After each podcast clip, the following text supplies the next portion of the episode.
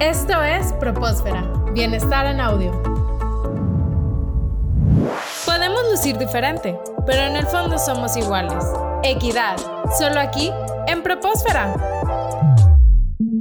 me gustaría también, Mariana, que nos dijeras cuáles serían los beneficios para una empresa cuando tiene estas áreas que buscan la equidad y la inclusión, porque hay quien pudiera decir, bueno, esto está muy bien, pero yo como empresario no, no le hallo ningún beneficio a tener una cuota, no le hallo un beneficio a buscar un departamento que, que haga esto. A mí mientras me sigan cuadrando los números, yo así me voy a quedar. ¿Cuáles son los beneficios que tienen estas áreas en las empresas? Muy buena pregunta y te voy a decir algo. Más bien, ¿cuál es la desventaja? Pues es que está homogénea tu empresa en pensamiento. Si no tienes diversidad, tu empresa está pensando igual. Y cuando dos personas, dos personas están en una mesa y no hay ninguna discusión, una persona está pensando por las dos. Y así se multiplica por millones. Yo creo que la diversidad más importante es la de pensamiento. Va más allá de tu color de piel, tus creencias, tu orientación, tu identidad, tu género. Es la diferencia de perspectivas. Y tú puedes tener diferencia de perspectivas en una empresa solo de hombres. Sí la puedes tener, pero claro que va a estar sesgada porque hay una norma. Yo, yo te puedo decir,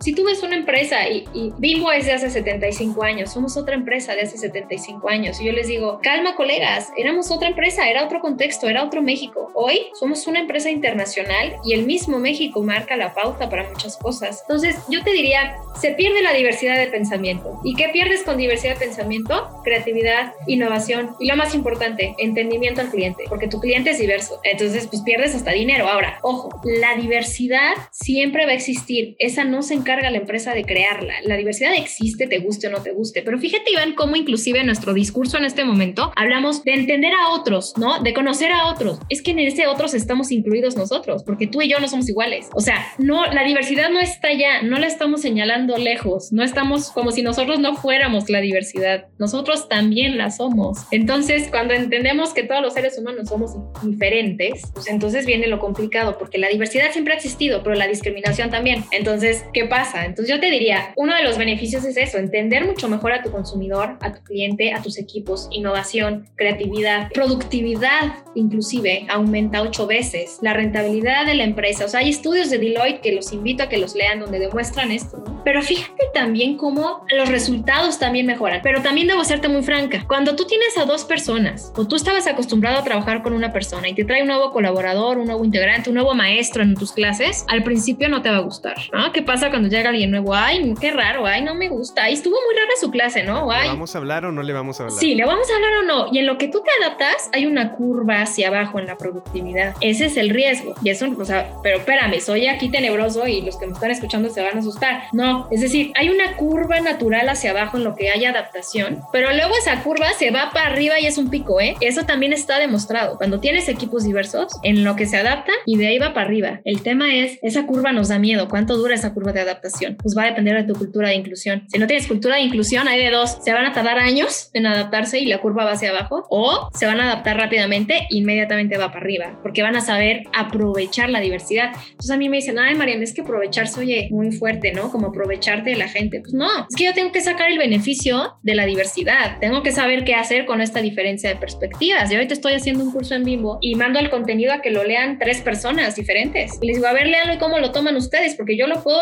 entender de una manera y tú como hombre de otra y tú como una persona se lo mandé a una colega de Argentina y otra y una mujer, ¿no? Le digo, lean los tres este tema y díganme qué opinan. Y ellos aportan con sus distintas perspectivas y sus contextos y sus historias y sus cosas. Ahora, ¿hay ley universal de contenidos para que todos se sientan no atacados e incluidos? La verdad no. Pero creo que la única cosa que sí yo te diría que tendríamos que hacer como primer paso es el lenguaje. El lenguaje. El lenguaje, lo que no se nombra no existe. Si tú no puedes decir todas y todos en algunas cosas, ¿no? Si tú no puedes entender que yo, no, o al partir de mañana te voy a decir, ¿sabes qué, Iván? No soy Mariana, me llamo Raúl. Y tú me dices, no, hasta que cambies tu acta de nacimiento no te voy a decir Raúl. A ver, Iván, dime Raúl, da igual si mi papel dice que me... No, si me llamo Mariana, ya cambié, ahora soy Raúl. El lenguaje es poderoso. El lenguaje hace que las cosas existan. Si yo te digo que soy Raúl a partir de mañana y tú me dices Raúl, haces que Raúl exista. Ya está Raúl en la mesa, está Raúl en esta charla. Entonces el lenguaje es como el primer paso para darnos cuenta de que estamos siendo incluyentes o no. Y luego viene, es que la RAE dice que todo, es que la RAE, bueno, a ver, perdónenme, aquí los de la RAE, si me están escuchando, la RAE es machista en muchas cosas, pero porque también la RAE lleva años y así se justifica. O sea, yo así lo justifico. Y, está en constante cambio también. Está en constante cambio. Entonces, bueno, tú di todas, todos, todes, si quieres. Y siempre les pongo el reto, entra a una junta, entra a una clase y dirígete a todos como en femenino. Y se siente raro, pero todas, a todas las mujeres nos han hablado en masculino siempre. ¿Y por qué no nos sentimos raras? Porque ha pasado siempre. Y entonces, lo que siempre ha pasado no significa que esté bien. Ahora, tu empresa fue... se puede cuestionar. Claro, tu empresa ha sido exitosa